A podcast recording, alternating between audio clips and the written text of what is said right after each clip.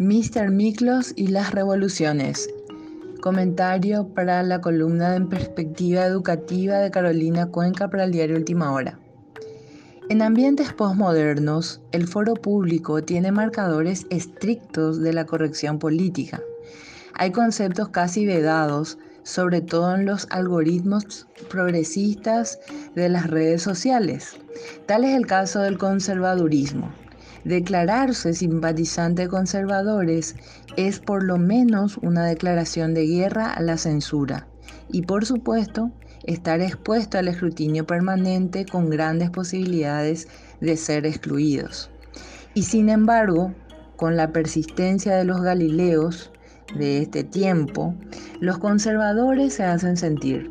Tal es el caso del peruano Miklos Lukács, PhD en gestión de innovación de la Universidad de Manchester, también con PhD en la Universidad Victoria de Wellington, Nueva Zelanda, magíster en ciencias políticas y licenciado en veterinaria. Un influencer, discípulo de Sir Roger Scruton, que estuvo hace unos días en Paraguay llenando salas de conferencia con jóvenes.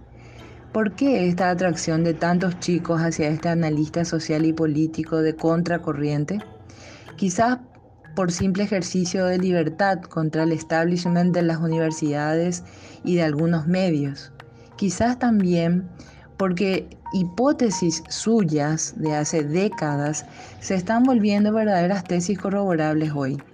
Tal es el tema de la conexión entre la cuarta revolución industrial o tecnológica y su asociación con la ideología transhumanista.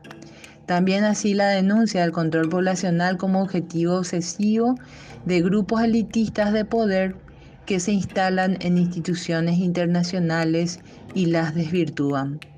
Se pueden extraer ideas interesantes para comprender la realidad de Paraguay ligada a la del mundo y para ello es necesario hablar sobre todo de las tecnologías y su influencia en la economía, la sociedad y la cultura, hasta el punto de llegar ya a una revolución que pretende un cambio impactante al asociar todo un paquete tecnológico de punta biotecnología, robótica, computación cuántica, con un proceso de intervención antropológica.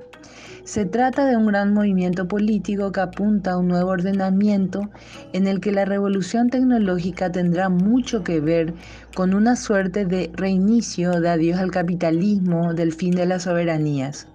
El transhumanismo pretende una mejora del hombre, de su inteligencia, moral y calidad de vida mediante el uso de la tecnología pero con una visión mecanicista que desatiende eso que llamamos la condición humana, el uso de la razón, la creatividad, la libertad personal y la asociación virtuosa en busca del bien común.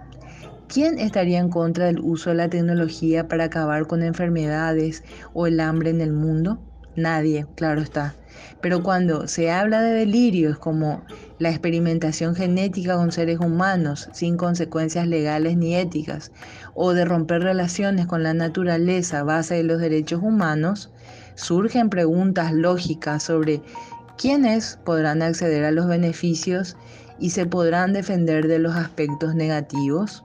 Ni hablemos de los efectos colaterales en el ordenamiento sociopolítico en una carrera tecnológica cuyo éxito solo cosechan unos cuantos de la élite mundial, algunos con sentimientos supremacistas. Este conservador enamorado de la tecnología pide, sin embargo, un debate más serio sobre estos temas que superan categorías políticas como las de izquierda o derecha, etc.